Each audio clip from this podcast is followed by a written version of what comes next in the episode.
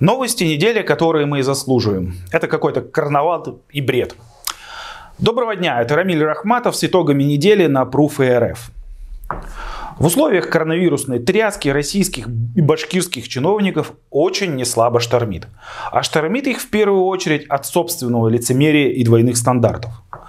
Они собирают праздничные парады, партия власти проводит концерты и митинги, а уже во время майских праздников они начинают понимать, что происходит что-то очень нехорошее.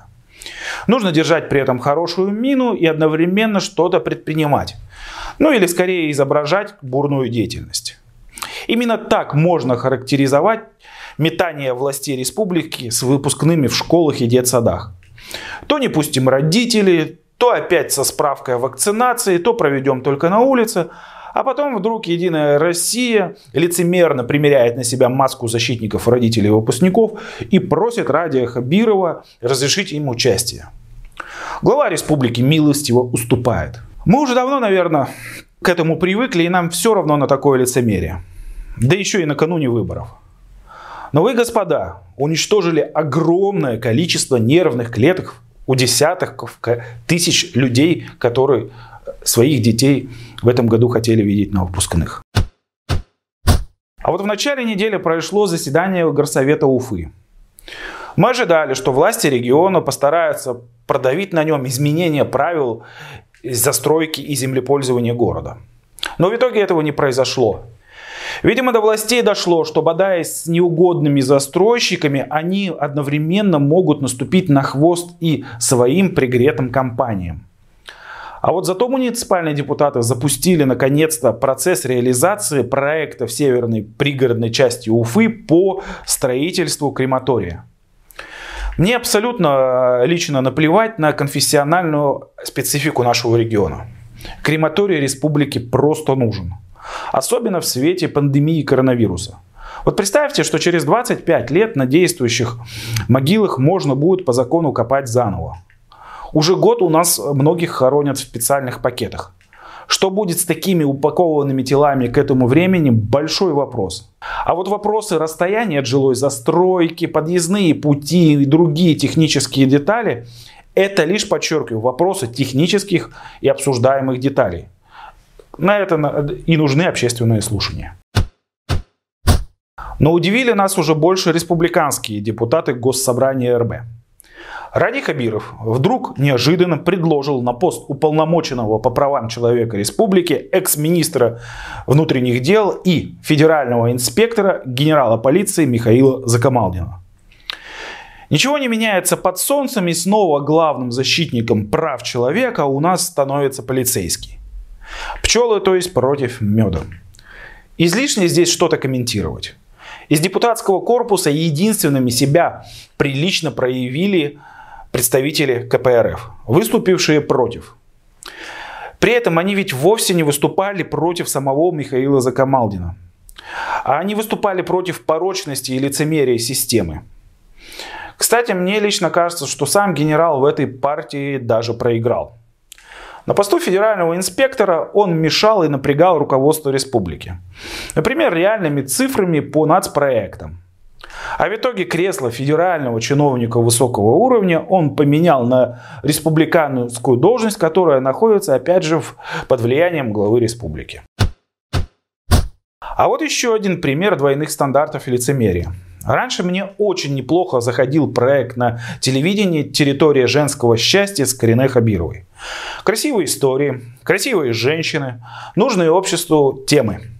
А вот уже всероссийский форум с одноименным названием и сотнями или даже тысячами участников вызывает раздражение. Опять же, как антиковидные правила вдруг оказываются не для всех.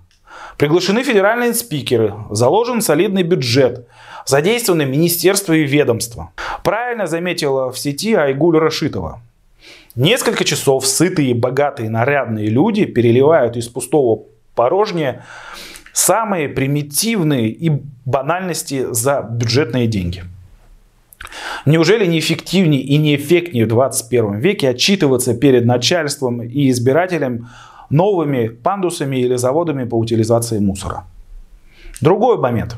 Еще со времен Гульшат Гафуровны Хамитовой я заметил, что наши башкирские чиновники и партийцы очень любят в кавычках обкладывать первых леди.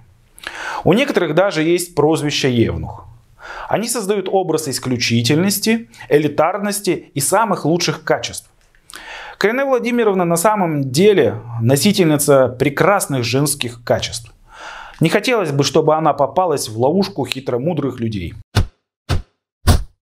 Частого участника судебных процессов, у меня давно уже сформировалось мнение, что судьи арбитражного суда республики гораздо более компетентные и профессиональные, чем обычные федеральные судьи. Ну, во всяком случае, по той категории дел, по которым обычно судятся СМИ.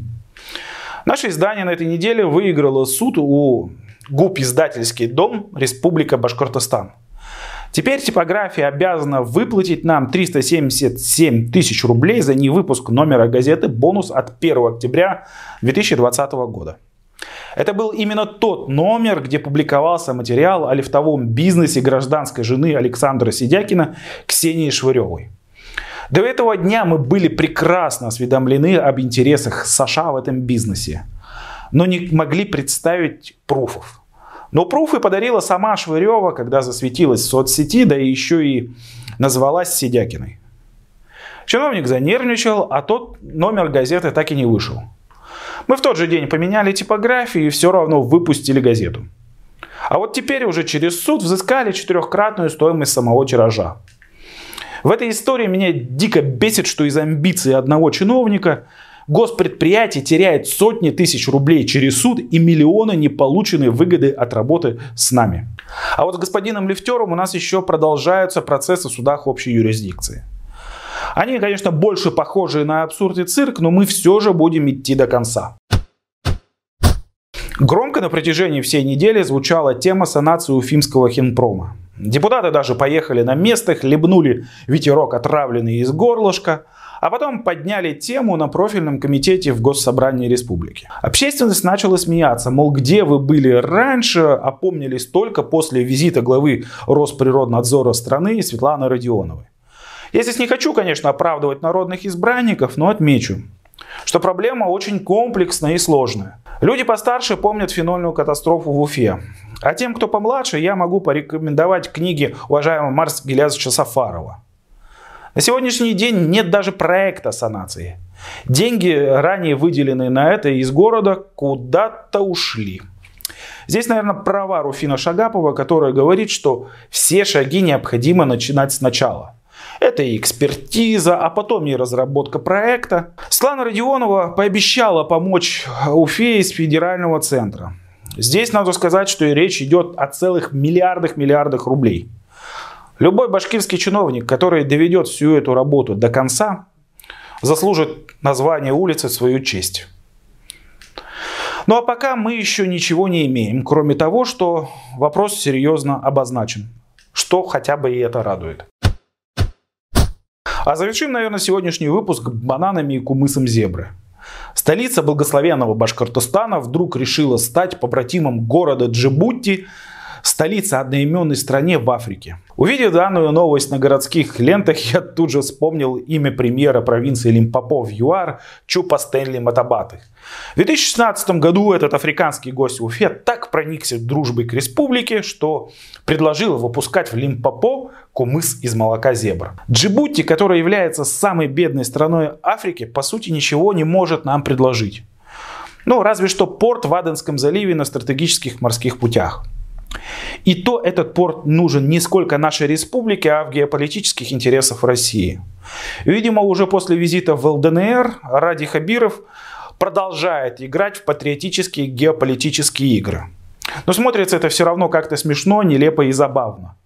Как бы не было и других каких-то негативных последствий для республики. Это были все-таки итоги недели на канале Proof РФ. С вами был Рамиль Рахматов. Встретимся на следующей неделе. Пока.